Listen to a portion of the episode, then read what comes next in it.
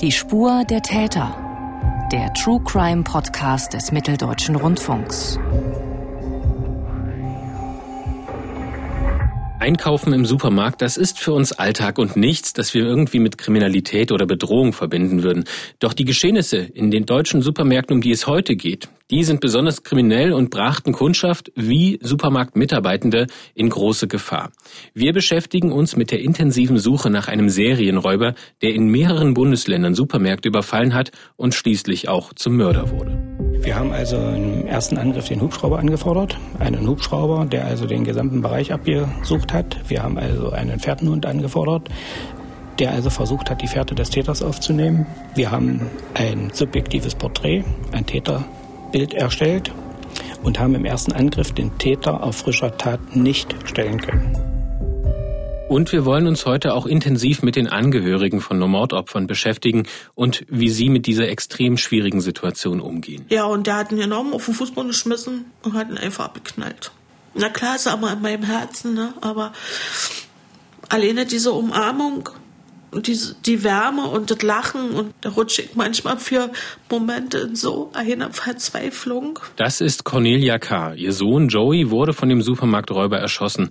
Wie sie auf die schreckliche Nachricht reagiert hat und wie es ihr heute geht, auch darüber wollen wir sprechen. Und darüber, welche Hilfe es für Menschen wie sie gibt. Dazu haben wir uns einen Gast eingeladen, Caroline Wolf. Sie arbeitet für den Weißen Ring, ein Verein, der sich um Kriminalitätsopfer kümmert. Hallo, Frau Wolf. Hallo. Und außerdem begrüße ich meinen Kollegen Rico Wolf. Er hat den Fall des Supermarkträubers recherchiert, mit Polizei und Staatsanwaltschaft gesprochen und ein ausführliches Interview mit der eben gehörten Cornelia K. geführt, der Mutter des Mordopfers. Hallo Rico. Hallo. Mein Name ist Mathis Kiesig und ich freue mich, dass Sie, liebe Hörerinnen und Hörer, diese Episode von Die Spur der Täter wieder verfolgen. Die Serie von Supermarktüberfällen, um die es heute gehen soll, beginnt spätestens Anfang 2014. Rico, kannst du uns mal einen kurzen Überblick geben, wo die ersten Überfälle stattfanden und was das Auffällige an diesen Orten war? Also die Überfälle fanden in verschiedenen Bundesländern statt. Das war auffällig. Auch kurz hintereinander. Es lagen oftmals nur wenige Tage dazwischen.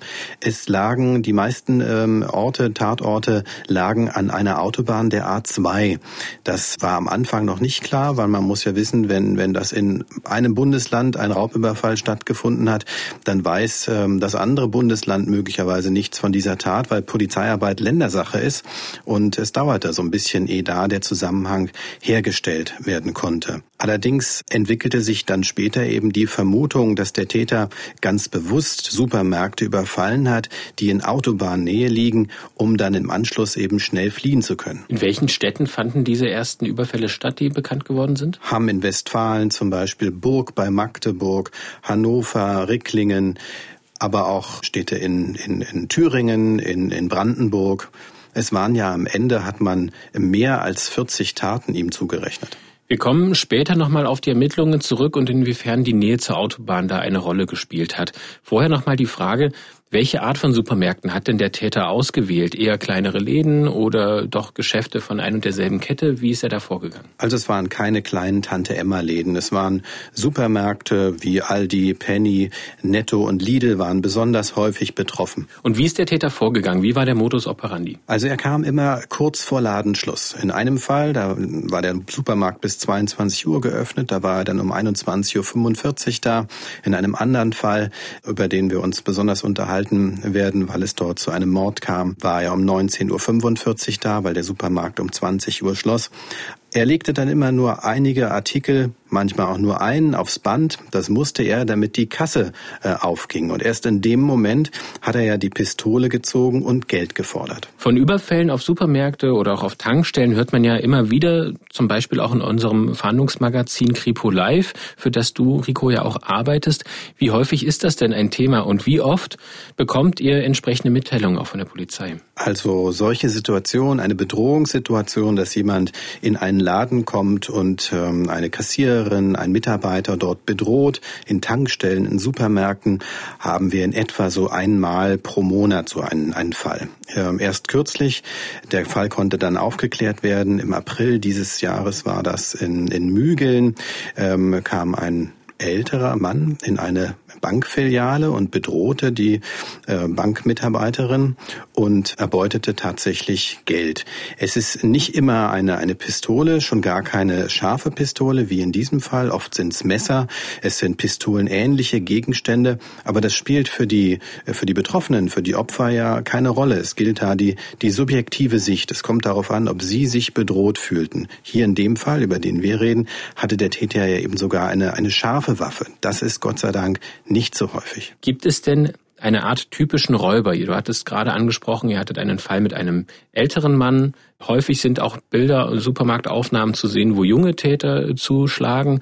Also gibt es da so ein typisches Täterbild? Also es gibt ja häufiger, dadurch, dass das in Tankstellen stattfindet, in Supermärkten, gibt es Überwachungskameraaufnahmen. Insofern kann man die Taten schon ein bisschen miteinander vergleichen. Und nach meinem Eindruck sind es oft Täter, die allein handeln. Das hat für sie dann auch den Vorteil, dass sie die Beute nicht teilen müssen, weil so viel ist es nicht, was man eben in einer Tankstelle oder in einem Supermarkt dort rauben kann. Auch bei unserem Täter, um den es uns heute geht, das waren mehrere hundert Euro äh, maximal, manchmal tausend Euro, was in so einer Kasse drin ist. Ne? Und, und trotzdem ähm, mit einer scharfen Pistole jemanden zu bedrohen und Geld zu rauben, auch dieses Risiko in Kauf zu nehmen, für viele Jahre ins Gefängnis zu kommen, im Gegenwert zu 1000 Euro, das war schon, schon sehr erstaunlich. Also eher einzeln, einzeln agierende Täter, die so handeln. Und du hattest es auch schon angesprochen, es gibt fast immer oder sehr häufig Überwachungsbildmaterial für die Ermittlerinnen und Ermittler. Wie hoch ist denn die Aufklärungsquote bei solchen Raubstraftaten? Kannst du dazu was sagen? Also genaue Zahlen habe ich dazu nicht. Ich kann nur sagen, der Fall dort in Mügeln, den ich angesprochen hatte mit dem älteren Mann, der konnte tatsächlich aufgeklärt werden, jetzt erst kürzlich. Und ähm, dieses Älter konnte dann also genauer mit Zahlen belegt werden. Der Mann war 76 Jahre alt. Wir kommen jetzt zurück zu unserem Fall und dort stehen die Ermittlerinnen und Ermittler ja noch ganz am Anfang. Rico, wie wird denn klar, dass es sich offenbar um eine Raubserie von einem und demselben Mann handelt? Ähm, du hast ja vorhin auch davon gesprochen, dass die Taten zunächst einzelne Fälle in verschiedenen Bundesländern waren und es dort keine direkte Zusammenarbeit gibt. Also der Täter hatte sich ja überhaupt nicht äh, vermummt, ja, wie auch. Er ging ja als ganz normaler Kunde ins in den Supermarkt. Ähm, also man hatte eine Täterbeschreibung, man hatte Überwachungskamerabilder, man hatte teilweise Phantombilder und er hat an den Tatorten natürlich dann auch seine DNA hinterlassen. Er hat keine Handschuhe getragen beispielsweise, hat sich da auch nicht besonders vorgesehen. Also DNA hatte man, man hatte daktyloskopische Spuren Spuren, also Fingerabdrücke. Man hatte äh, die Personenbeschreibung und auch was ganz wichtig war, dadurch, dass er nicht nur in einem Fall geschossen hat, sondern er hat mehrfach ähm, geschossen bei seinen Raubüberfällen und insofern hatte man ein Projektil und man kann diese Projektile miteinander vergleichen und feststellen, dass die aus ein und derselben Waffe abgeschossen worden sind. Und einer der Überfälle, bei dem es zu einer solchen Schussabgabe kam, war der Überfall auf einen Rewe-Markt in der Kreisstadt Burg bei Magdeburg. Das war am 12. August 2014. Und diesen Überfall wollen wir uns jetzt einmal genauer anschauen. Was hat sich denn da in Burg abgespielt, Rico? Also der Supermarkt war wieder ganz in der Nähe der A2. Burg bei Magdeburg liegt ja nur wenige Kilometer, etwa sieben Kilometer von der Autobahn entfernt. Man ist also in wenigen Minuten, wenn man dort in Burg war, auch wieder auf der Autobahn und kann flüchten. Das hat er sich äh, offenbar zunutze gemacht, wie in vielen anderen Fällen. Er hat den Laden in aller Ruhe betreten, ist rumgelaufen, hat, äh, hat sich Waren angeschaut und hat dann aus dem Regal eine Tafel Schokolade genommen. Nach meinen Informationen, so sagte mir der Ermittler damals, war das eine Tafel Schogetten. Ich habe mich dann immer gefragt, warum nimmt er diese? Ja, warum keine andere? War das eine bewusste Entscheidung und so? Sagt das über den Täter irgendwas? Jedenfalls ähm, nahm er sich die Tafel Schogetten, ging zur Kasse, legte das aufs Band und wie es dann weiterging, hat mir der Kriminalrat Jürgen Oswald, der damals zuständiger Revierkriminaldienstleiter war, beschrieben. Er machte also auf die Zeugen auch einen entspannten Eindruck, gar nicht, als wenn also ein schwerer schweres Ereignis bevorsteht, also ein Überfall, hat sich also auch nicht umgeguckt, ob er beobachtet wird, sondern ist an die Kasse gegangen, hat dann, als er bezahlen musste, sein Portemonnaie rausgenommen, hat das, die Schokolade bezahlt. Als die Kasse geöffnet war, hat er seine Waffe gezogen und hat das Geld gefordert. Als er das Geld gefordert äh, hat, hat die Kassiererin gerade die Kasse geschlossen und die Kassiererin hat ihm klargemacht, dass sie die Kasse ohne so einfach nicht mehr öffnen kann. Das hatte wiederum zur Folge, dass der Täter mit dieser Waffe geschossen hat. Daraufhin hat die Kassiererin den Ernst der Lage erkannt und hat die Kasse geöffnet und hat ihm dann mehrere hundert Euro übergeben. Diese 100 Euro hat er übernommen und hat die in eine mitgebrachte Plastiktüte verstaut und hat dann den Rewe-Markt in aller Ruhe verlassen. Man muss dazu sagen, er hat nicht auf Menschen geschossen, er hat in die Luft geschossen und es gab also keine Verletzte oder gar Tote. Aber für die für Mitarbeiterin in so einer Situation, die dort an der Kasse sitzen, dann auch zu später Stunde, hier war es ja 21.45 Uhr, allein in so einem Supermarkt, ja, Sie wissen ja nicht, schießt er jetzt nochmal und so, das war schon ein Schock. Und der Oberstaatsanwalt Klinge, den ich dann später interviewt habe, der hat so allgemein auch zu, zu Kassiererinnen äh, was gesagt, wie die sich in der Situation fühlen. Die Frauen, die an der Kasse saßen, sind zum Teil über lange, lange Zeit in psychotherapeutischer Behandlung gewesen, weil sie ihre Arbeit gar nicht mehr ausüben konnten durch dieses traumatisierende Erlebnis. Und von daher bestand also für uns alle nicht der Druck von außen, aber der Druck von innen, äh, unter dem Motto, diesen Täter wollen wir schnappen. Frau Wolf, Sie kümmern sich beim Weißen Ring um genau solche Opfer von Kriminalstraftaten, also insbesondere hier auch von diesen Raubüberfällen. Haben Sie sich in den letzten Jahren denn ganz konkret auch mit Opfern von solchen Raubüberfällen auch beschäftigt und sich um die gekümmert? Also ad hoc fallen mir sogar drei bis vier ein. Exakt dieser Vorfall, den Sie jetzt beschrieben haben, wie es in Burg gelaufen ist, genau dasselbe ist ähm, einmal auch in Halle passiert, in einem großen Supermarkt. Und ähm, in allen drei bis vier Fällen, also ich sage bis vier, weil ähm, wir hatten zum Beispiel auch einen Überfall auf eine Zeitarbeitsfirma. Das werte ich jetzt einfach mal mit als so einen Raubüberfall, wobei es jetzt gar nicht ganz klassisch ist, weil es war einfach nur eine Bürokasse, die dort eigentlich überfallen wurde. Weiß ich, dass alle Betroffenen bis heute nicht arbeiten gehen können. Also ähm, es bestätigt sich quasi auch nochmal bei uns der Eindruck, äh, den natürlich auch die Polizei hat, dass es wirklich ganz arg Hilfe benötigt und ja, die Opfer fühlen sich einfach alleingelassen, ganz oftmals. Und ähm, klar, man kann darüber reden, man kann auch im Bekanntenkreis darüber reden, aber spätestens ähm, im dritten Jahr wahrscheinlich kann es niemand mehr hören, ähm, nimmt es niemand mehr ernst. Und ähm, ja, die Arbeit bleibt ja dennoch die gleiche. Und wie können Sie als Weißer Ring denn diesen Betroffenen helfen? Da gibt es ganz verschiedene Möglichkeiten. In erster Linie natürlich der menschliche Beistand. Wir hören zu, wir sind da. Wir zeigen auf der anderen Seite aber auch rechtlich auf, welche Möglichkeiten es gibt. Also wir können zum Beispiel einen anwaltlichen Erstberatungscheck ausstellen. Wir können eine psychotraumatologische Erstberatung anregen. Da freuen wir uns auch ganz besonders, dass es jetzt in Halle zum Beispiel auch ähm, eine zweite Traumaambulanz gibt, die wirklich ähm, Gewaltopfern die Möglichkeit gibt, innerhalb von drei bis fünf Tagen nach der Tat ähm, schon erste psychologische Hilfe in Anspruch zu nehmen und dann halt auch dauerhaft, also mindestens einmal in der Woche, einen regelmäßigen Termin zu vereinbaren. Das ist ganz, ganz wichtig. Gerade in dieser ähm, besonderen Situation kann man halt nicht monatelang auf psychologische ähm, Beratung warten. Und dann schaut man natürlich immer, was braucht der oder die Betroffene da kann man jetzt schlecht sagen, okay, beim Raubüberfall ähm, ganz klassisch absolvieren wir immer das oder gibt es immer die und die Hilfen. Da muss ganz individuell geschaut werden. Theoretisch äh, sind zum Beispiel auch Erholungsmaßnahmen denkbar, dass man einfach ähm, mal mit der Familie sich eine schöne Zeit macht innerhalb von äh, Deutschland und ähm, so auch vergisst, ähm, also diese Tat zumindest vergisst, wieder ein bisschen stabil wird für diese nächsten Schritte, die dann vielleicht hinzukommen, bis hin zu einer neuen Jobsuche vielleicht oder aber auch Gespräche mit dem Arbeitgeber war und ist alles dabei. Nun sind diese Betroffenen aber auch die wichtigsten Zeugen für die polizeilichen Ermittlungen und auch die juristische Aufarbeitung. Wie ist es denn, wenn Sie dann noch Aussagen bei der Polizei und später auch vor Gericht machen müssen? In solchen Momenten wird das Erlebte ja dann sicherlich auch wieder sehr präsent sein, kocht wieder hoch.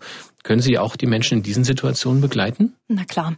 Also wir bieten grundsätzlich auch immer die Gerichtsbegleitung an, auch Termine zu Arztbesuchen, ähm, Psychologen, je nachdem, wie natürlich auch die Vertrauensbasis ist, was, wie gesagt, der Betroffene oder die Betroffene immer wünscht. Danach handeln wir, danach können wir agieren. Wie gesagt, Gerichtsbegleitungen, Termine zu äh, Vernehmungen bei der Polizei, Staatsanwaltschaften, all das können wir den Betroffenen anbieten. Ja, wir können sie natürlich auch nie vorschreiben und es muss halt immer wirklich ganz individuell entschieden werden, was braucht der oder die Betroffene. Das setzt aber natürlich auch voraus, dass diese Betroffenen auch den Weg zu ihnen finden. Und ein Problem in Deutschland ist ja, dass die Kriminalitätsopfer in diesem ganzen Ablauf rund um die juristische Aufarbeitung gar nicht im Mittelpunkt stehen, sondern dass es eben ja doch, das wird immer wieder kritisiert, auch in Deutschland, doch sehr täterzentriert ist. Es geht darum, die äh, Straftat aufzuklären, den Täter zu verurteilen, zu resozialisieren. Dafür gibt es automatisierte Abläufe. Aber die Betroffenen, die werden dann oft ein bisschen allein gelassen. Sind das auch Ihre Erfahrungen? Das würde ich zu 100 Prozent unterschreiben. Ich kenne, wie gesagt, nur ein einziges Verfahren, wo es automatisiert war. Und das war einfach nur aufgrund des medialen Ereignisses. Das war der Amoklauf in Halle. Da hat wirklich ähm, das erste Mal die Politik den Schritt auf die Opfer äh, bzw. die Betroffenen zugegangen, auf Angehörige, auf Hinterbliebene und hat gesagt, Mensch, die und die Möglichkeiten gibt es. Das war aber auch nicht unmittelbar nach der Tat, sondern wirklich mit ein bisschen Verlauf, weil man einfach gemerkt hat, Mensch, irgendwie ganz Deutschland schaut jetzt gerade nach Halle und äh, da muss was passieren. Und ähm, als dann auch noch der Hintergrund der Tat ähm, erkenntlich wurde, ähm, ja, wurde halt erst recht geholfen, beziehungsweise ähm, war der Druck auf die Politik einfach zu groß. Ansonsten, wie gesagt, unterschreibe ich das zu 100 Prozent. Es ist immer so, dass das Opfer natürlich durch die Polizei ähm, erste Interventionsstellen genannt bekommt sofern denn Zeit bei der Polizei dafür ist. Das muss man fairerweise auch dazu sagen. Ganz oft wird ja so eine Anzeigenvernehmung irgendwie nebenbei gemacht. Und dann ist es so, das Opfer hat dann wieder die Wahl, melde ich mich, vertraue ich mich wieder einer anderen Stelle an, öffne ich mich wieder jemand anderen oder trage ich das halt mit mir aus. Und ähm, es gibt halt keine Verpflichtungen dazu. Es gibt mitunter ähm, Abkommen, die ähm, die Polizei mit gewissen ähm, staatlichen Institutionen hat, wie zum Beispiel der ähm, Interventionsstelle für häusliche Gewalt und Stalking. Da gibt's dann wirklich direkt Formulare, die werden bei der Polizei ausgefüllt. Dann schickt die Polizei ein Fax an diese Interventionsstelle und ähm, darin wird quasi bestätigt, dass die Kontaktaufnahme gewünscht ist. Aber auch dann ähm, nimmt ja erst wieder eine weitere Interventionsstelle Kontakt auf und das Opfer kann jederzeit natürlich sagen, nee, das möchte ich jetzt gerade doch nicht mehr oder es ist mir einfach gerade zu viel. Sie haben jetzt gerade den 9. Oktober 2019 angesprochen, den äh, Terroranschlag von Halle. Wie haben Sie denn diesen Tag und die Wochen und Monate aus Ihrer Sicht als Weiße Ring dann erlebt? Was ist da auch in der Nachbetrachtung passiert und wie sind Sie damit umgegangen? Es war eine sehr intensive Zeit natürlich. Auch die ganzen Abläufe intern bei uns. Wir hatten extremes Glück, dass wir uns vorher einen Notfallplan ähm, gemacht haben, auch gemeinsam mit Netzwerkpartnern, auch mit der Polizei. Das stand quasi alles für Halle. Den hatten wir ein, zwei Tage vorher wirklich erst abgeschlossen, als es darum ging, uns halt perspektivisch aufzustellen, wo wir mir gesagt haben, okay, das ähm, wird hoffentlich alles nie passieren, aber wenn, dann haben wir halt einen Plan. Wir wissen, wie wir mit den äh, Betroffenen umgehen müssen. Wir können ihnen sofort Anlaufstellen bieten. Und ähm, ich hatte mich an dem Tag sogar noch in den Urlaub verabschiedet und einen Tag vorher noch meinen Kollegen eingearbeitet. Und da hatten wir genau, ich, wirklich, ich saß da, hab gesagt, Mensch, Paul, stell dir vor, morgen ist ein Amoklauf in Halle, was würdest du tun? Und ähm, jetzt rückblickend kriege ich immer noch Gänsehaut, wenn ich daran denke, dass wir das genau so äh, besprochen haben.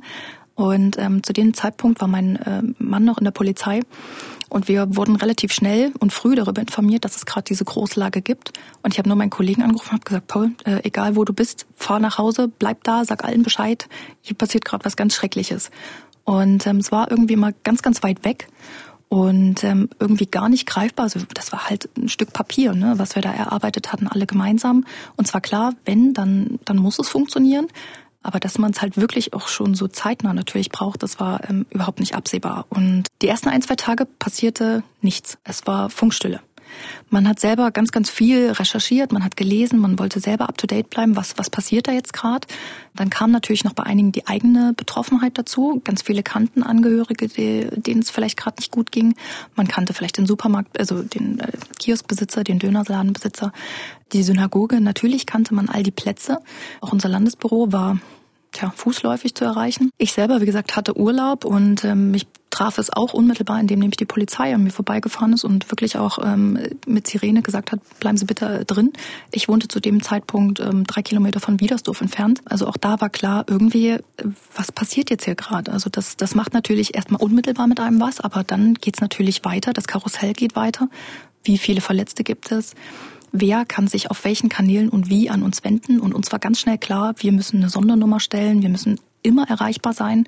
Und in erster Linie waren wir Ansprechpartner für die Polizei, für unsere Netzwerkpartner, die natürlich ähm, ganz anders auch damit umgehen mussten ähm, als erste Anlaufstelle unmittelbar. Und als dann, wie gesagt, nach diesen ersten ein, zwei Tagen so ein bisschen Ruhe reinkam, merkte man es halt am Wochenende. Dann war ja dann Samstag und Sonntag und dann gab es tatsächlich die ersten Anrufe, die zum Teil Bedenken einfach nur geäußert haben, die das gesehen haben, die ähm, später natürlich aber auch selber verletzt wurden oder halt auch Hinterbliebene. Und ähm, da konnte man wirklich gut erkennen, wie der Weiße Ring arbeitet, welche Hilfsmöglichkeiten wir haben, dass ähm, finanzielle Mittel zum Beispiel nie zurückgezahlt werden müssen. Und dann hat man halt auch ganz schnell versucht, ähm, gemeinsam mit dem Landesverwaltungsamt zu schauen, wie kann man halt auch staatlich zusätzlich noch helfen. Weil die Hilfe wurde schnell benötigt, zum Beispiel gerade bei Beerdigungskosten, auch Überführungskosten, weil nicht jeder ähm, Elternteil zum Beispiel lebte hier innerhalb von Sachsen-Anhalt. Auch da zeigte man schon, ähm, dass es wirklich deutlich wurde, dass eben so eine Traumaambulanz ins Leben gerufen wird, weil am Anfang war niemand da. Psychologen meldeten sich dann unmittelbar bei uns und sagten, wir stehen zur Verfügung, wir, wir schaffen jetzt die Kapazitäten dafür. Wir sind jetzt nur für Angehörige, für Opfer, für Hinterbliebene da. Das war in dem Moment unser größter Dank, weil, wie gesagt, es gab noch keine Traumaambulanz, sonst hätte man monatelang warten müssen auf ähm, Termine, Facharzttermine und ähm, ja, es musste einfach schnell was gemacht werden. Ihr Netzwerk hat also dann tatsächlich gut funktioniert und die Polizei ist sehr aktiv gewesen. Das war anders, als es sonst bei üblichen ähm, Straftaten im, ich sag's jetzt mal, Alltag passiert. Mhm, absolut. Genau. Also sonst ist es wirklich so, wenn ich überhaupt in der Lage bin, die Anzeige zu machen, also auch das ist ja nie die Voraussetzung einer Straftat. Das kann ja sonst auch gerade bei häuslicher Gewalt einfach so passieren und ich habe vielleicht nicht die Kraft, meinen Partner anzuzeigen. Dann ist es so, wenn es wie gesagt die Anzeige gegeben hat, ähm, dann verweist die Polizei an gewisse Interventionsstellen. Also gibt einfach nur ein Merkblatt mit, was auch immer dann der Geschädigte oder die Geschädigte damit macht. Das obliegt ihm. Und wie gesagt, dann geht der Weg wieder nach Hause und ich sitze da und überlege, hm, rufe ich da jetzt nun an? Vertraue ich ne, wieder einer anderen Stelle? Und wenn ja, wie kann die mir denn jetzt überhaupt noch helfen? Ich war ja schon bei der Polizei. Das ist sehr schwierig manchmal. Ich würde es mir auch wünschen, ähm, dass es bei anderen Delikten zum Beispiel einfach anders ist. Wir hatten zum Beispiel auch schon ganz aufgeregte Termine oder beziehungsweise Anfragen von Ärzten, die einfach im Rahmen einer U-Untersuchung bei Kindern festgestellt haben, da ist, das ist zum Beispiel ein Missbrauch gewesen. Wie verhalte ich mich denn? Also es gibt da grundsätzlich wahrscheinlich noch so einen kleinen Bedarf, beziehungsweise auch einen großen Bedarf einfach, ähm, an wen kann ich mich wenden, wenn mir was passiert ist und welche Hilfen stehen mir vielleicht auch staatlicherweise zu. Und dafür sind wir halt geeignet, dafür sind wir gut. Es gibt natürlich auch jede Menge andere Interventionsstellen, die meistens dann aber themenspezifisch sind, also sei es Stalking, ähm, sei es der Missbrauch.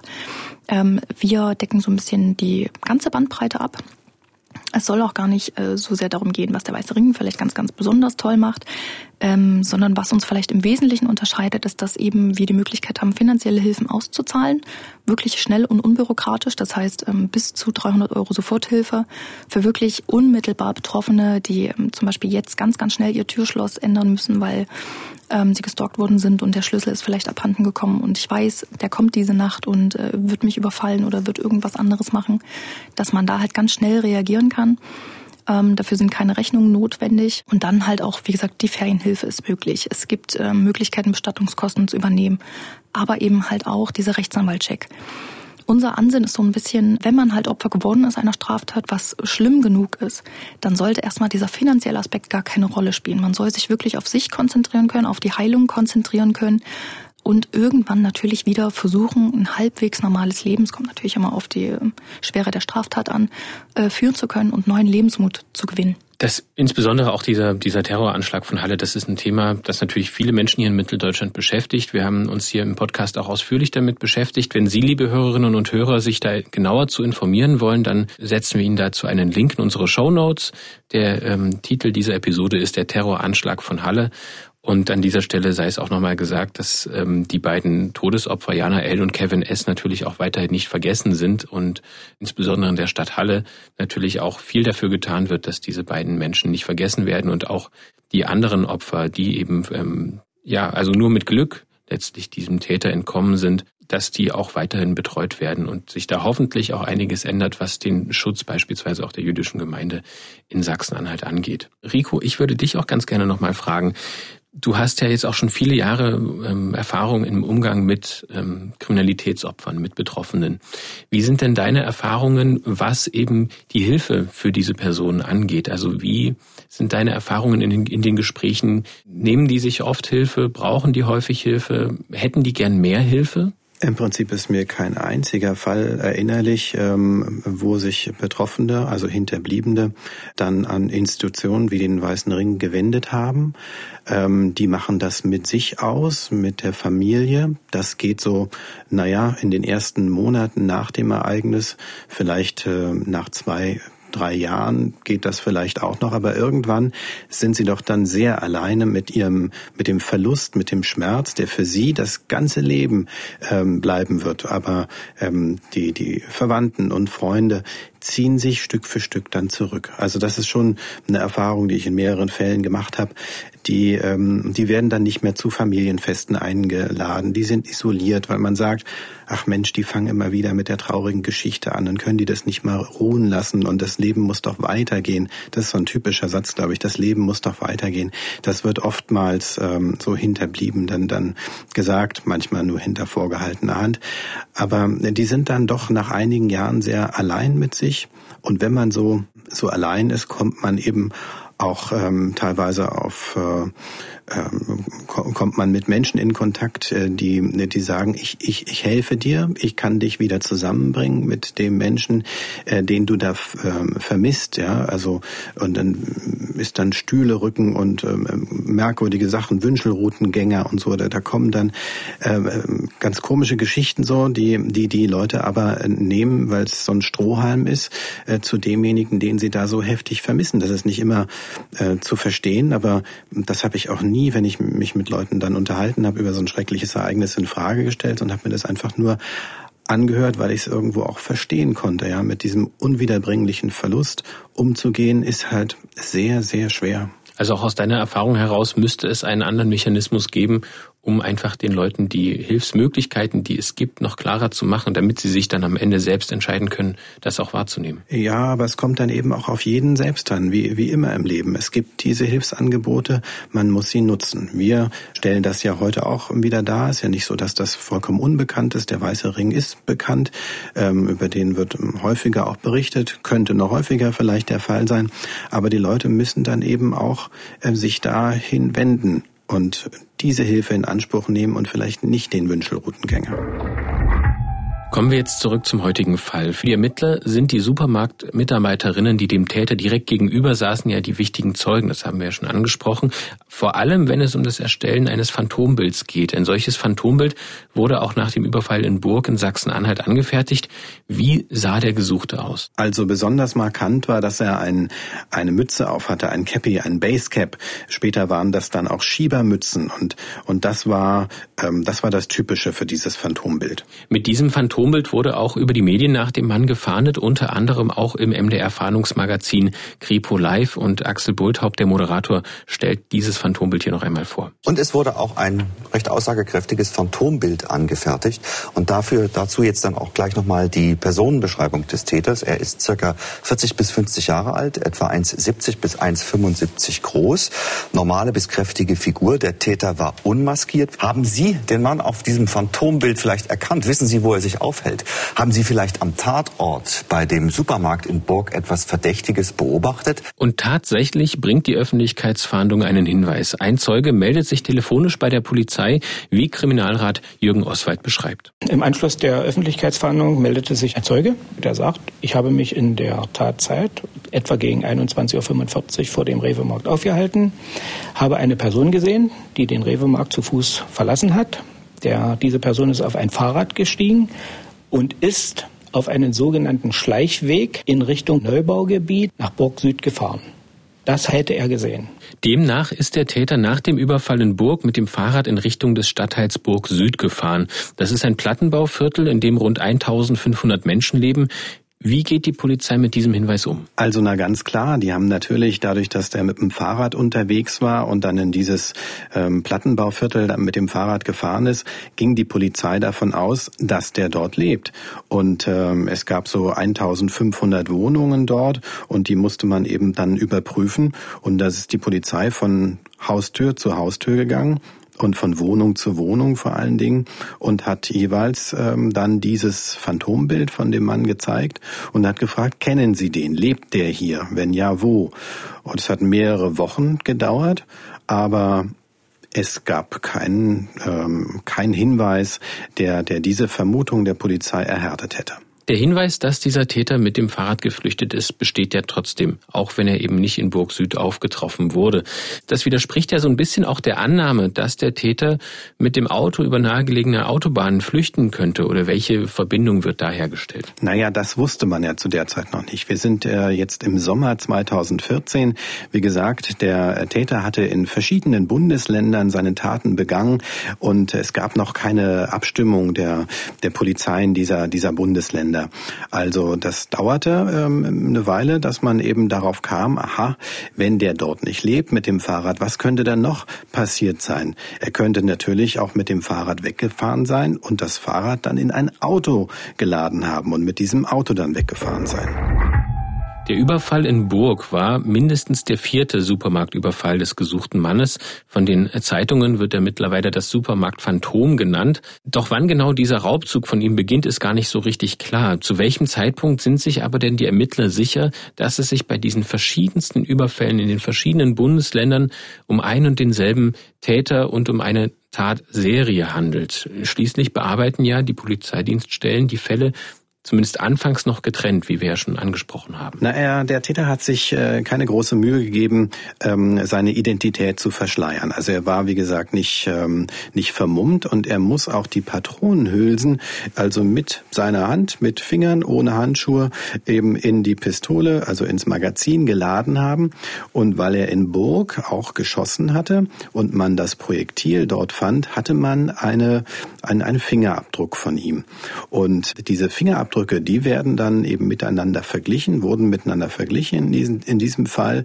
Ähm, die Ähnlichkeit auf den Phantombildern fiel dann auf, weil die, die Taten wurden natürlich auch publiziert und dann haben auch äh, Ermittler in Sachsen-Anhalt das mitbekommen, dass im gar nicht so weit entfernten Hannover, in, in anderen Städten, die gar nicht so weit weg, aber eben in einem anderen Bundesland waren, da hat man diese Hinweise zusammengetragen und auch ähm, der Oberstaatsanwalt Thomas Klinge hat mir noch was zu dem Fahrrad erzählt. Es sind aber auch weitere Einzelheiten gewesen. Zum Beispiel die Tatsache, dass bei den ersten Fällen äh, der Täter zumeist mit einem Fahrrad vor dem Supermarkt gestanden hat, mit diesem Fahrrad dann auch geflüchtet ist, aber dann offensichtlich das Fahrrad und auch der Täter verschwunden waren, so dass man davon ausgehen musste, da steht irgendwo ein Auto, mit dem er dann weiter wegfährt. Das sind also Verzahnungen gewesen. Wir hatten eine ganze Vielzahl von Einzelheiten, die einfach gepasst haben, die diese Fälle miteinander verzahnt haben und die uns dann sehr früh sicher gemacht haben, es handelt sich um einen Täter. Kommen wir jetzt zur verhängnisvollsten Tat dieses Mannes am 4. Dezember 2014 in Hannover. Dort überfällt er im Stadtteil Stöcken eine Supermarktfiliale der Kette Niedrigpreis. Was geschieht bei diesem Überfall? Also er ist genauso vorgegangen wie bei den anderen Überfällen auch, also wie in Burg zum Beispiel. Und ähm, wir hatten dann ein Video von dieser Tat, äh, von einer Überwachungskamera aus diesem Supermarkt. Und darauf sieht man, dass der Täter, das wusste man ja dann, dass er der Täter ist, übrigens ein recht korpulenter Mensch, ähm, ganz anders als die ersten Phantombilder von ihm, die wir veröffentlicht hatten, wo er eher schmal und jünger aussah, sah dann auf, auf, diesem, auf, auf diesen Überwachungskameraaufnahmen eher aus wie vielleicht Ende 40, Anfang 50, wie gesagt, korpulent. Er hatte so eine Schiebermütze auf, also kein, kein Basecap und er bewegt sich wie ein ganz normaler Supermarktkunde. Um Viertel vor acht, dreiviertel acht ist er da in diesem Supermarkt und äh, geht ähm, an, den, an den Bierkästen vorbei, nimmt sich eine Flasche Bier raus und er geht äh, zur Kasse mit der Flasche Bier und er bezahlt wie sonst ähm, die Ware und als die Kasse geöffnet ist, zieht er seine Pistole und fordert Geld. Die Kassiererin gibt ihm dann Geld doch während er dieses, äh, dieses Geld nehmen will, kommt plötzlich ein Kunde zur Tür herein. Und Oberstaatsanwalt Klinge fasst noch einmal die Situation zusammen, die sich nun ergibt. Die Kassiererin war bedroht.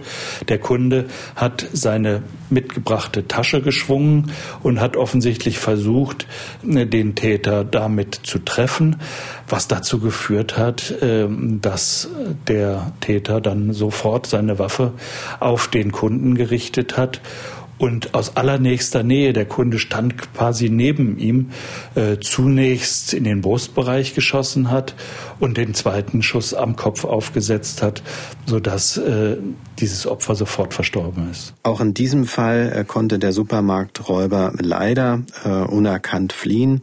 Es haben sich alle um das Opfer äh, gekümmert und um die Kassiererin, aber der Supermarkträuber war einfach weg. Wer ist denn dieser Kunde, der der Kassiererin helfen wollte? Ein junger Mann, Joey Carr, 21 Jahre alt, aus Brandenburg, also lebte in der Nähe von Berlin und war dann für eine Ausbildung zum Koch nach Hannover gezogen. Er lebte da mit seiner Freundin in einer kleinen Wohnung ganz in der Nähe des Supermarktes und er wollte eigentlich nur noch ein paar Flaschen wegbringen an diesem Abend. Und ähm, seine Mutter, die ich kennengelernt habe, die hat ihren Sohn mir beschrieben, er war sehr, sehr hilfsbereit, sagte sie. Der konnte Ungerechtigkeiten, konnte der überhaupt nicht leiden. Also das heißt, wenn er gesehen hat, da ist jemand, der schwächer war oder so, hat er sich für den eingesetzt, hat auch eingegriffen und hat nicht weggeguckt, weil er das nicht leiden konnte, wenn andere Leute sich zusammenraufen und auf ihn rumhacken. Das konnte der Joey nicht ertragen. Er hatte eben auch ähm, selber die Erfahrung gemacht in der Schule, ähm, wie es äh, Menschen ergeht, äh, wenn die so behandelt werden. Möglicherweise war das bei ihm eben so ein, so ein Impuls. Er, er hat die Lage so eingeschätzt, hier wird eine Frau bedroht und ähm, da muss ich dazwischen, ob er die Waffe gesehen hat, ist auch ein bisschen unklar. Jedenfalls ist er einfach ähm, dazwischen und äh, ohne Vorwarnung wurde er niedergeschossen. Und das macht äh, ziemlich sprachlos. Und seine Mutter hat mir das so erzählt. Der hat ihn genommen, auf den Fußboden geschmissen und hat ihn einfach abgeknallt. Das hätte er nicht machen müssen. Er hätte meinen Sohn nicht umbringen müssen. Und wenn man jemanden eine Pistole an den Kopf setzt und schießt, dann weiß man, dass der danach tot ist. Dann ist das pure Absicht. Das muss man auch mal so sagen. Die Mutter des Mordopfers klingt hier doch noch verhältnismäßig gefasst für die krasse Aussage, die sie ja hier auch trifft. Aber als sie die Nachricht vom Tod ihres Sohnes bekommen hat, war das sicher ganz anders. Wie wurde ihr das denn dann mitgeteilt? Da kamen zwei Polizisten, einen Tag später zu ihr persönlich. Also man wollte sie nicht anrufen und ihr das sagen. Ne? Man wollte ihr die Nachricht persönlich überbringen. Und die haben bei ihr geklingelt.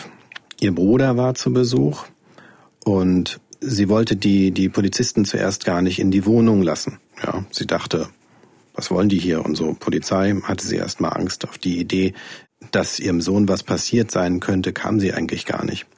Und sie hat den Beamten gesagt, dass sie selbst nichts angestellt hat und, ähm, und was sie hier wollen die Polizisten. So, und dann hab mich auf der Couch hingesetzt, hab den Polizisten angekickt und gesagt, ich weiß jetzt nicht, was sie hier wollen. Ich hab nichts angestellt, meine Söhne haben nichts angestellt und meine Tochter auch nicht. Und der guckte mich an und sagte, ja, wir müssen ihm mitteilen, dass, äh, dass gestern Abend um 8 Uhr so erschossen worden ist. Und ich bin raus und habe stundenlang gekräscht wie eine Irre. Also ich habe mich nicht mehr eingekriegt. Gekräscht, gekräscht, gekräscht und dann saß neben mir der andere Polizist. Der hat bestimmt immer noch einen Hörsturz, der arme Mensch und hat mir versucht zu trösten und hat immer gesagt, ja, ihr Sohn war so tapfer. Rico, der Mord an Joey K. ist jetzt schon einige Jahre her. Wie geht es denn der Mutter heute und wie lief auch dein Gespräch mit Cornelia K.? Ich habe vor kurzem mit ihr telefoniert und ähm, habe ihr das erzählt, dass wir jetzt einen Podcast äh, zu dem Fall machen und wir nochmal auch über Joey reden wollen, was ihm passiert ist. Und ähm, sie hat es sehr unterstützt und hat gesagt, es ist gut, dass wir Joey nicht vergessen. Ihr selbst äh, geht's gesundheitlich den Umständen entsprechend, würde ich sagen. Sie ist schon, sie war schon damals gesundheitlich schwer angeschlagen. Sie musste ähm, Medikamente nehmen und sie lebt in der Nähe des Friedhofes und besucht ihren Sohn dort täglich. Ja, ähm, er spielt äh, eine ganz große Rolle in ihrem Leben wenn man in, in die Wohnung kommt, äh, wir haben ja damals in der Wohnung mit ihr das Interview geführt, ist da so ein, so ein Schrank und da sind Fotos von dem Joey und Kerzen stehen daneben und das ist ein ja, regelrecht heiliger Ort für sie. Sie schaut ganz, ganz wenig Fernsehen. Ich weiß gar nicht, ob sie, ob sie den Film jemals äh, gesehen hat. Sie liest sehr viel und das Gespräch war insgesamt natürlich sehr traurig. Ja, wir haben uns sehr viel Zeit genommen. Wir haben ganz in Ruhe aufgebaut, haben lange gesucht, wo wir das machen in der Wohnung. Äh, und dann haben wir lange, lange geredet, bis dann so alles raus war. Bis sie auch das Gefühl hatte, so, jetzt, jetzt kann ich auch nicht mehr. Mehr habe ich auch nicht zu sagen. Du hattest angesprochen, dass sie auch Medikamente bekommt. Die sollen ja auch gegen ähm, drohende Depression helfen. Die schaden aber auch dem, dem Körper, kann man so sagen. Bekommt sie denn noch andere Hilfe, beispielsweise vom ähm, örtlichen Weißen Ring, oder hat sie andere Angebote bekommen nach dieser Tat, die sie unterstützen können, außerhalb der Familie? Also Angebote hat sie mit Sicherheit bekommen, aber genutzt hat sie sie nicht. Also sie hatte einen, einen Anwalt, also es gab eine, eine Nebenklage und sie hatte einen Anwalt. Das war sicherlich schon mal eine große Hilfe für sie, dass sie innerhalb des Prozesses sämtliche Informationen hatte und ähm, daran detailliert teilnehmen konnte. Sie hat auch ähm, lange Aussage vor Gericht gemacht, hat den Täter direkt angesprochen. Das war alles für den Verarbeitungsprozess, äh, glaube ich, gut für sie. Nichtsdestotrotz ähm, ist der Sohn tot und unwiederbringlich. Frau Wolf, wie ist es denn aus Ihren Erfahrungen heraus? Kommt das durchaus häufiger vor, dass die Menschen Hilfsangebote bekommen, diese dann aber eben auch nicht annehmen, ohne dass die Gründe dafür so ganz klar sind, aber man sieht, dass sie wirklich Probleme haben, die sie dann irgendwie mit sich selbst ausmachen wollen? Ja, absolut. Ähm, wir haben es zum Beispiel auch im Alltäglichen, dass ähm, Leute anrufen, sie möchten erstmal keinen persönlichen Beratungstermin und so. Das heißt, sie sagen dann auch ganz oft schon genau, worum es geht, möchten aber erstmal nur ein paar Informationsmaterialien zugeschickt bekommen. Wir bekommen die Adresse, machen das alles fertig und hören nie wieder etwas von ihnen. Ähm, oder aber man vereinbart tatsächlich einen Beratungstermin und niemand kommt. Ähm, man ruft die Telefonnummer an, geht keiner mehr ans Telefon. Auch das gibt es, das immer auch häufiger und es kommt natürlich immer darauf an, es hinterlässt natürlich auch immer manchmal ein ganz ungutes Gefühl. Ich hatte auch schon ähm, sehr, sehr intensive Telefonate mit Betroffenen, wo ich mir wirklich Sorgen machen musste, wo ich diesen Termin herbeigesehnt habe oder aber ähm, eine Rückantwort erwartet habe und nichts ist passiert. Da ist es aber auch ganz klar so, dass wir irgendwann selber auch Abstand davon nehmen müssen. Wir belästigen ja nicht oder sollen natürlich auch niemanden belästigen, aber es macht natürlich was mit einem, wo man weiß, da passiert gerade irgendwo was möglicherweise ganz, ganz Schlimmes oder aber der oder die Betroffene muss das mit sich selber zu Hause im stillen Kämmerlein ausmachen, obwohl wir ja da wären oder auch Psychologen da wären, andere Institutionen und Organisationen da wären. Ähm, aber letztlich ist es tatsächlich so, dass es halt die ganz eigene persönliche Entscheidung ist, eben die Hilfe auch anzunehmen oder eben nicht. Wie ist es denn in Ihrem Alltag ähm, mit Angehörigen? Wenn wir uns jetzt diesen Fall anschauen, ist eben die Mutter des Mordopfers, die jetzt mit dieser Situation irgendwie klarkommen muss und auch direkt nach dieser Tat ja dann letztlich schon eigentlich Hilfe bräuchte. Wie können denn Umstehende, wir hatten gehört, dass der Bruder bei ihr zu Besuch war. Wie können die denn helfen und wie können Sie diese gesamte Situation auch ganz direkt nach so einer Tat unterstützen? Da ist es so, dass wirklich jeder die Hilfe von uns in Anspruch nehmen kann. Jeder wird quasi ganz individuell betreut. Ähm, man würde dann halt schauen, was macht das mit dem Bruder, welche Kosten hat er möglicherweise, aber eben auch, ja, was braucht er? Braucht er halt einen Psychologen? Braucht er auch einen Rechtsanwaltscheck? Braucht er ähm, anderweitige Hilfe? Möchte er sich jetzt eine Auszeit nehmen? Braucht er vielleicht einen Umzug, ähm, weil er das alles gar nicht irgendwie verkraften kann? Und ähm, gleiches natürlich auch für die Mutter. Was braucht sie? Hat sie die finanzielle Möglichkeiten, diese Bestattung ähm, zu tragen? Möchte sie hinfahren nach Hannover? Möchte sie persönlich Abschied nehmen? Ähm, Gibt es Überführungskosten eventuell? Wie gesagt, dieser Kostenfaktor ist immer so bei uns ein bisschen ähm, das erste Augenmerk, nicht das Wichtigste, auf gar keinen Fall, aber für viele Betroffene ist es das, weil die haben ein ganz, ganz großes Päckchen mit sich herumzutragen und ähm, dann kommen halt ganz oft noch diese finanziellen Schwierigkeiten auch noch dazu, die eben dann durch so eine Straftat auch ja passieren können. Und da wollen wir halt, wie gesagt, schnell und unbürokratisch helfen. Ja, perspektivisch würde ich zum Beispiel auch der Frau raten, halt wirklich mal raus aus ihren vier Wänden. Möglicherweise auch mit der ganzen Familie, dass wirklich alle einmal so eine, so eine kleine Reise machen für sich eine schöne Zeit haben, vielleicht an der Ostsee oder an irgendeinem anderen schönen Ort, ähm, den sie möglicherweise aber auch nicht unbedingt mit Joey verbinden würden, sondern wirklich, um mal ganz auf andere Gedanken zu kommen, neue Erinnerungen zu schaffen für sich selber, um damit irgendwie abzuschließen. Wie wichtig ist es denn, äh, möglichst kurzfristig eben solche Hilfsangebote zu bekommen und diese auch wahrzunehmen. Also was verändert das auch in dem Trauerprozess, wenn man eben schnell Hilfe bekommt und da eben nicht auf sich selbst allein gestellt ist und dann eben mit diesen finanziellen Problemen zu kämpfen hat, mit der ganzen Bürokratie, die sicherlich auch da noch dranhängt. Genau, ich denke, es entlastet unwahrscheinlich, weil man sich halt wirklich auf den eigenen Trauerprozess konzentrieren kann. Vorher habe ich immer die, ich kenne es selber oder Sie selber wahrscheinlich auch, man funktioniert halt ein Stückchen. Ähm, aber irgendwann kocht das halt hoch. Man funktioniert so lange, wie man halt den Bürokram hat, wie man halt sich auf die Bestattung konzentriert oder ähm, persönliche Sachen zusammensucht. Aber irgendwann bricht es dann halt einfach aus einem heraus. Und um genau das eben, dieses Herausbrechen äh, zu vermeiden, ist es halt immer ratsam, sich schon so früh wie möglich Hilfe zu suchen, damit man eben auch nie das Gefühl hat, man ist ganz alleine und halt wirklich von Anfang an loslassen kann. Natürlich braucht jeder unterschiedliche Hilfe. Es gibt welche, die ähm, werden nie den weißen Ring aufsuchen. Welche, das haben wir sehr, sehr selten, dass ähm, jemand zum Beispiel nach zehn Jahren zu uns kommt und sagt, Mensch, vor zehn Jahren wurde meine Tochter damals umgebracht. Wie gesagt, das passiert äußerst selten. Wenn dann wirklich unmittelbar und das ist eigentlich auch gut so ähm, weil da weiß man, okay, man kann zumindest diesem einen Menschen oder diesen, diese wenigen Angehörigen gerade und unmittelbar helfen. Aber ganz, ganz vielen natürlich, die wollen gar keine Hilfe haben.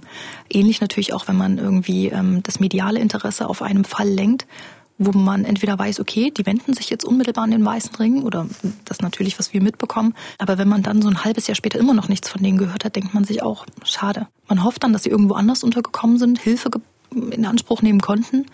Ähm, aber ganz oft ist es so, dass man sie dann vielleicht doch irgendwie sieht oder in irgendeinem Interview und ähm, es denen ganz, ganz schlecht geht. Und das wäre vielleicht anders gekommen, wenn sie sich halt an irgendeine Organisation hätten wenden können oder ab staatliche Hilfen in Anspruch nehmen könnten. Als Angehörige eines Mordopfers gibt es neben diesem ganzen großen Schmerzen der Trauerbewältigung ja auch immer noch diese große Frage, die da über einem schwebt. Ja, wie konnte das passieren? Was ist da genau passiert? Warum ist mein Sohn beispielsweise jetzt eben nicht mehr am Leben? Wie war das denn im Fall von Cornelia K.? Ich glaube, das ist öfter so, werden Sie vielleicht bestätigen können, dass sowas als äh, Schicksalsschlag empfunden wird und dass man sowas dann eben mit sich selber ausmachen muss und eben keiner Institution oder keinen anderen überhelfen kann. So, das ist, glaube ich, immer ein Problem auch für die, für die Leute. Bei der Cornelia K., bei der Mutter vom Joey war es so, hat sie mir erzählt, dass also am Anfang alles, was, was, was ihr erzählt wurde dazu von dem Polizisten, das ist an ihr vor, vorbeigerauscht. Das hat sie gar nicht mehr wahrgenommen. Also sie hat nur die Todesnachricht, das hat sie verstanden. Und dann haben die noch weiteres sicherlich ihr erzählt. Aber das war wie so ein, wie so ein Schleier und sie war wie, wie taub und hat das überhaupt nicht mehr angenommen. Später dann wollte sie dann eben schon wissen, was ist da eigentlich genau passiert? Wieso ist mein Sohn tot? Wer hat ihn eigentlich erschossen? Und das waren schon Fragen, die dann kamen. Aber die Brandenburger Polizisten, die ihr eben diese Nachricht überbracht hatten, die wussten ja selber einen Tag nach der Tat noch nicht so richtig, ähm, was da eigentlich in Hannover passiert war. Und sie waren ja überhaupt nicht beteiligt an den Ermittlungen und insofern kannten die auch gar keine Details. Die Polizei hat ja gesagt, die können doch nicht genau sagen, nur so viel, dass da eben ein Überfall gewesen ist und dass, äh, also der Polizist hat zu mir gesagt, dass äh, vermutet wird, dass er die Verkäuferin da irgendwie traktiert hat und das hat der Joey mitgekriegt und hat eingegriffen.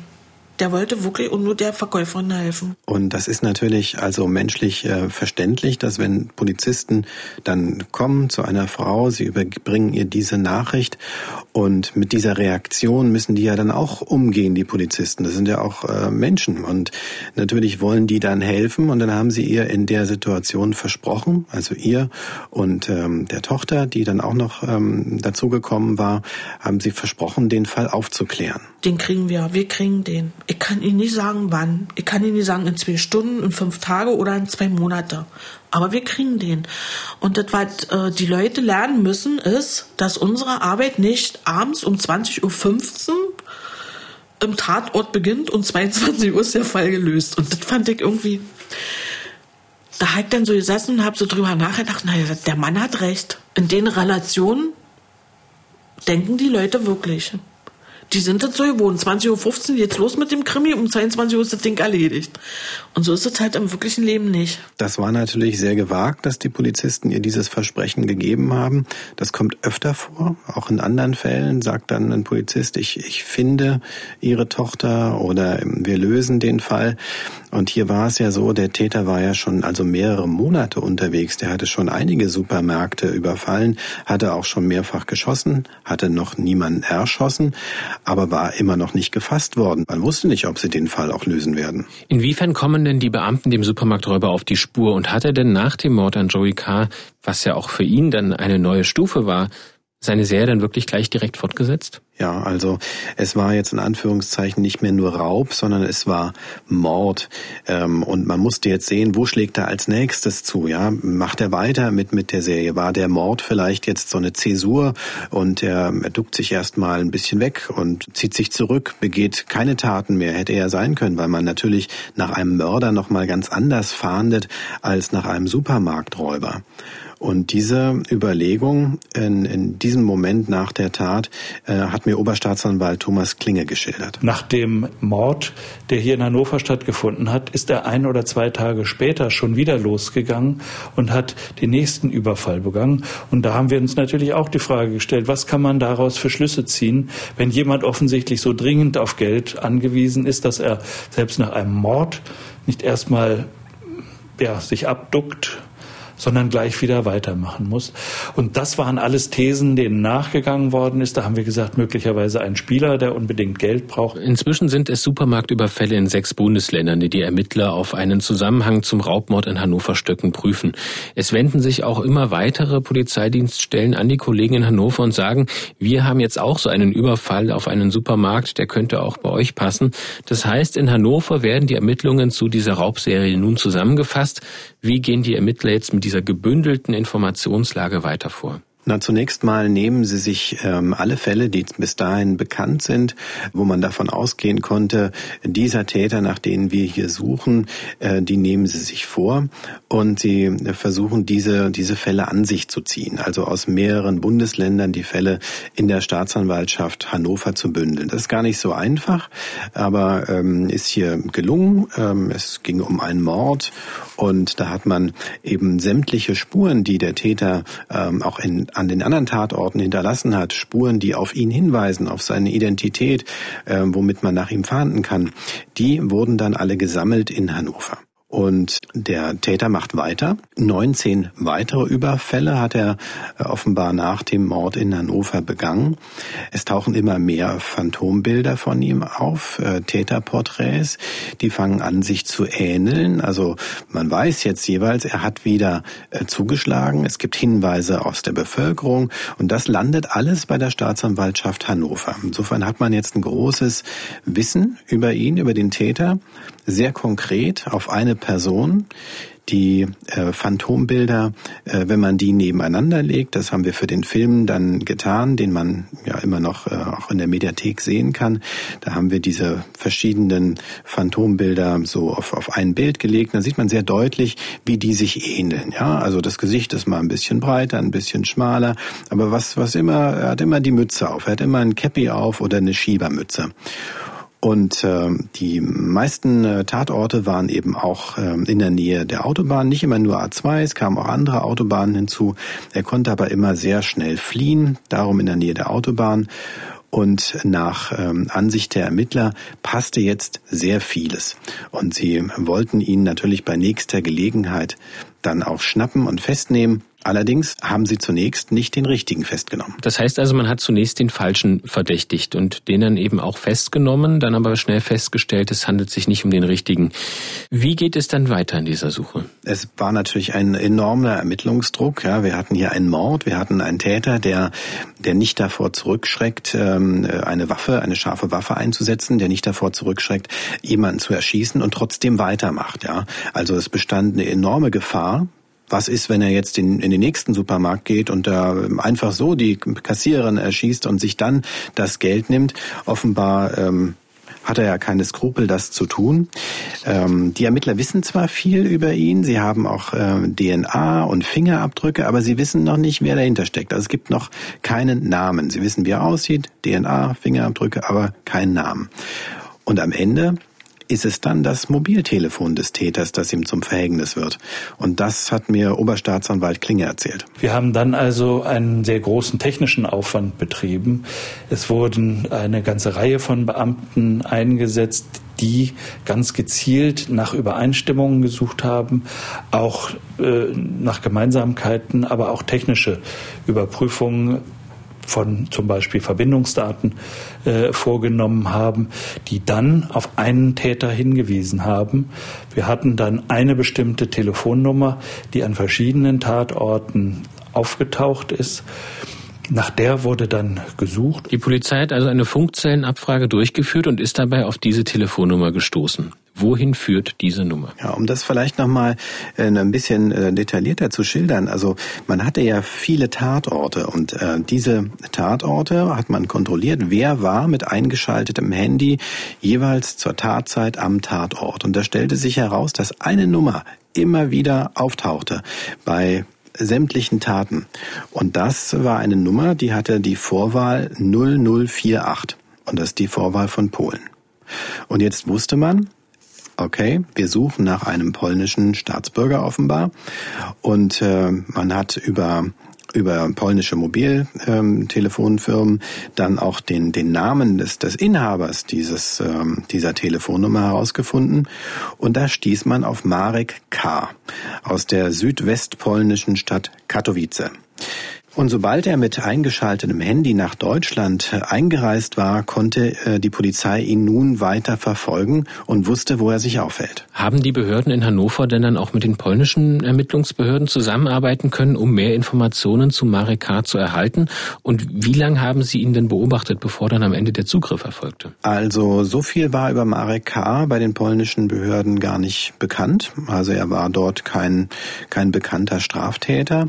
Man ähm, hatte den Namen dann und musste natürlich den Zugriff sehr sorgfältig planen, denn man wusste ja, Marek K. ist mit einer scharfen Waffe unterwegs und wird nicht zögern, sie einzusetzen. Und wann greifen die Beamten dann letztlich zu und wie erfolgt dieser Zugriff? Das war dann im Juni, am 26. Juni 2015 der Fall, also ungefähr ein halbes Jahr nach dem Mord. Ein Spezialeinsatzkommando wurde ähm, geschickt und die haben den Marek K. verfolgt bis nach Sachsen. Er war auf einer Autobahnraststätte, Autobahnraststätte Dresdner Tor, machte dort ein, ein Nickerchen, ja.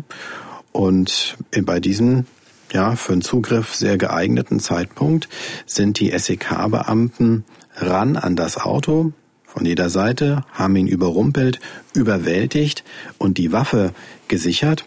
Und die Waffe war eben geladen und entsichert. Er hätte also recht schnell diese Waffe auch ziehen können. Und später wird dann in seinem Wagen wird noch eine Landkarte gefunden und da hatte er auf der Landkarte die ganzen Supermärkte, die er überfallen hatte, sogar markiert. Ja. Und dann kommt Mareka in Untersuchungshaft. Die Ermittler sind sich also ziemlich sicher, diesmal den richtigen festgenommen zu haben. Marek K. wird dann auch der Prozess gemacht. Wie lautet die Anklage? Die Staatsanwaltschaft hat Mord angeklagt, Mord äh, mit den Mordmerkmalen Habgier und äh, Verdeckung einer Straftat. Es waren mehr als 40 Raubüberfälle, die man ihm zuschreibt. Ähm, so viel wurden da nicht verhandelt. Am Ende waren es 24. Allen voran natürlich der, der Mord in Hannover Stöcken. Und warum nicht alle verhandelt wurden, nicht alle Raubüberfälle, sondern nur ein bestimmter Teil, hat mir Oberstaatsanwalt Thomas Klinge erklärt. Wir haben das dann aber für die Anklage zunächst etwas ausgedünnt und haben 24 Taten zur Anklage gebracht, bei denen wir uns sehr sicher waren, dass es sich um ein und denselben Täter handelte. Äh, es ist dann eine Verurteilung erfolgt in acht von den angeklagten Fällen. Äh, das hat aber nichts damit zu tun, dass hier etwa die anderen Fälle rausgefallen wären, sondern man hat gesagt, es reicht eine Verurteilung auch wegen acht Fällen, äh, denn mehr als äh, eine lebenslange Freiheitsstrafe kann bei einer solchen Verurteilung überhaupt nicht rauskommen. Dafür hatte man genug, auch für die besondere Schwere der Tat. Aber auch bei den 24 äh, Fällen musste natürlich in jedem einzelnen Fall dargelegt werden, dass äh, Marek K. auch der Täter war. Also man brauchte Beweise dafür. Man konnte nicht einfach sagen, ja, das ist der Supermarkträuber und der war das schon und da haben ihn Leute gesehen. Man musste die DNA-Spuren, die Fingerabdrücke, alles fein säuberlich zusammenfassen und so konnte man ihm diese Fälle eben auch nachweisen. Und wie lautete jetzt ganz konkret das Urteil? Dass die Anklage in acht Fällen erfolgreich war, das hat der Oberstaatsanwalt ja gerade schon gesagt. Marek K. wurde wegen Mordes in Tateinheit mit mehreren Raubüberfällen zu einer lebenslangen Freiheitsstrafe verurteilt. Es wurde die Schwere der Schuld festgestellt. Das heißt, dass er nicht wie sonst beim Mord nach 15 Jahren eine Entlassung, dass eine Entlassung geprüft wird auf Bewährung, sondern erst nach etwa 21 Jahren vorher kommt Marek K. nicht raus. Frau Wolf, kommen wir nochmal zu den Opfern dieser diversen Raubüberfälle und auch auf die Angehörigen von Joey K. zurück. Ich kann mir vorstellen, dass es oft sehr, sehr viel Zeit in Anspruch nimmt, eben diesen Opfern auch wirklich zu helfen. Wie funktioniert das denn beim Weißen Ring? Wie können Sie auch langfristig Unterstützung bieten? Mhm. Da ist es auch so, dass es immer sehr, sehr abhängig ist von dem oder der Betroffenen was braucht sie, ja? Das kann man wirklich überhaupt nicht pauschal sagen. Es gibt Fälle, die begleiten wir seit über 10, 15, 20 Jahren. Es gibt aber auch Fälle, für die ist zum Beispiel halt nach der Bestattung Feierabend. Die wollen dann halt ihre Ruhe haben. Die möchten mit allem abschließen. Die möchten wieder halt alleine in ihrem Kämmerlein sitzen, für sich alleine sein.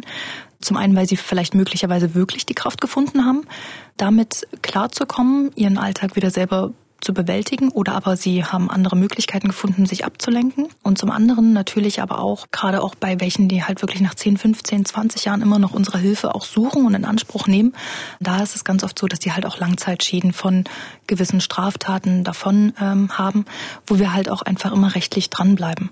Es gibt dann immer wieder neue Beantragungen von ähm, ja, Hilfsmöglichkeiten wie zum Beispiel auch Rollatoren oder ähm, Rollstühlen, der Treppenlift. Also auch da, all das ist äh, zum Beispiel eine Möglichkeit. Ich weiß, dass wir in einem äh, Fall bundesweit auch ähm, regelmäßig neue Küchen einbauen, einfach weil ähm, die Person halt auch aufgrund einer äh, Straftat querschnittsgelähmt dauerhaft sein wird und äh, auch bleibt. Und ähm, da haben wir auch als Weißer Ring gesagt, okay, das ähm, sind zwar Größenordnungen, die da auf uns zukommen, aber das sehen wir hier. Wir sehen den Hilfebedarf und ähm, da ist es, glaube ich, alle 10, 15 Jahre, dass wir dann halt wirklich nochmal gucken, was braucht ähm, der Betroffene in dem Fall, wie kann man jetzt da die Küche wieder an ihn, an die Körpergröße anpassen, an das, was er gerade braucht. Wenn gewünscht, sind wir natürlich immer da. Wobei diese Hilfe natürlich immer eine Hilfe zur Selbsthilfe ist. Also wir, wir führen jetzt keine Lebensbegleitung durch. Ähm, wir können jetzt nicht zu jedem Termin irgendwie die Hand halten und ähm, bei jedem Arztbesuch dabei sein. Klar, in der Anfangszeit gerne und ähm, wenn gewünscht, natürlich.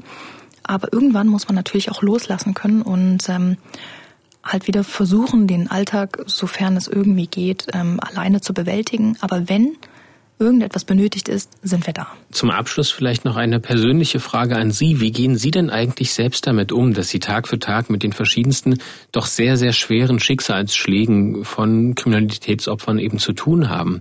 Können Sie das von sich fernhalten? Können Sie da auch einen klaren Cut machen privat? Oder beeinflusst Sie das auch irgendwie in gewisser Weise? Hm, also es ist kein Job, der irgendwie, wo man wirklich 16 Uhr den Hammer fallen lässt. Ähm, klar, es gibt Tage, da kann ich das wunderbar. Da holt man irgendwie das Kind vom Kindergarten ab und macht da, geht auf den Spielplatz, alles prima. Ähm, und dann gibt's doch immer mal wieder Phasen, wo einen der ein oder andere Fall natürlich auch beschäftigt, wo man nachts vielleicht wach wird. Oder ich habe äh, zum Beispiel auch immer eine ganz tolle Vorstellungskraft. Ich hab, bin gefühlt in den Opferfällen immer mit drin. Und ähm, das macht natürlich was mit einem. Da ist es ganz klar, halt auch Abstand äh, zu gewinnen. Ich tausche mich super viel mit meinem Kollegen aus, aber auch ähm, mit anderen Kollegen oder aber auch mal im Freundeskreis, natürlich anonymisiert, ähm, einfach um nochmal einen anderen Blick zu bekommen. Ich versuche ansonsten ganz, ganz viel Positives äh, mit irgendwie im Alltag zu tragen, ähm, irgendwie und wenn es die Gartenarbeit ist oder Musik hören. Ähm, also man muss da wirklich für sich selber ähm, schauen, dass es einem natürlich auch gut geht, weil man ist nur so gut, wie es einem halt selber geht. Also ich könnte nie in einer Situation, in der es mir gerade schlecht geht, für jemand anderen da sein. Und auch das ist, finde ich, keine Schwäche, sondern zum Beispiel auch gerade Betroffene, die, die schämen sich ja irgendwie Hilfe manchmal anzunehmen, weil sie sagen, ich, ich bin doch gar nicht schwach, auch gerade Männer. Ähm, nein, das ist ähm, eine Stärke, Hilfe anzunehmen, wenn man sie gerade braucht. Das ist, man achtet auf sich. Es ist ein bisschen Schutzmechanismus natürlich auch, aber es ist vor allem Selbstfürsorge. Und ähm, deshalb kann ich jeden nur animieren, auch gerade natürlich auch Hauptamtliche oder Kollegen, ähm, wenn sie sagen, mir wird es gerade zu viel, muss man das immer ernst nehmen. Und ähm, dann, na klar, eine gewisse Auszeit nehmen, Kraft tanken und ähm, umso besser und umso gestärkter kann man halt auch wieder für Betroffene und für Opfer da sein. Und ebenso ähm, sollte sich halt auch kein Opfer irgendwie schämen, Hilfe anzunehmen, weil es irgendwie denkt, das ist ein Zeichen der Schwäche. Das ist alles andere als das. Frau Wolf, wir danken Ihnen, dass Sie heute bei uns waren und uns Einblicke eben in die Arbeit des Weißen Ringes und Ihre ganz persönliche auch gegeben haben. Und wenn Sie sich, liebe Hörerinnen und Hörer, intensiver mit den Angeboten und Hilfsmöglichkeiten des Weißen Ringes beschäftigen wollen, den Link dazu zum Weißen Ring, den finden Sie auch in unseren Show Notes, also im Begleittext zu unserem Podcast. Und auch dir, Rico, vielen Dank für deine intensiven Recherchen zu dieser Raubserie. Den Film, du hast es auch schon einmal angesprochen, den finden Sie bei Kripo Live Tätern auf der Spur in der ARD Mediathek und zwar noch bis zum 9. Juni 2022. Den Link dazu gibt es ebenfalls in unseren Show Notes, also in dem Begleittext. Wenn Sie diese Episode mit Interesse verfolgt haben, dann abonnieren Sie unseren Podcast, dann bekommen Sie auch automatisch die nächste Episode in zwei Wochen wieder. Dann beschäftigen wir uns wieder mit einem aktuellen Kriminalfall. Vorbereitet hat diese Episode mein Kollege David Kopp. Für den guten Klang sorgte Ingo Naumann und mein Name ist Mathis Kiesig. Bei Fragen oder Rückmeldungen zu unserem Podcast freuen wir uns über eine E-Mail von Ihnen. Die Adresse lautet die-spur-der-täter mit ae.mdr.de. Vielen Dank fürs Zuhören und bis zum nächsten Mal. Sie hörten den True Crime Podcast Die Spur der Täter. Eine Produktion des Mitteldeutschen Rundfunks.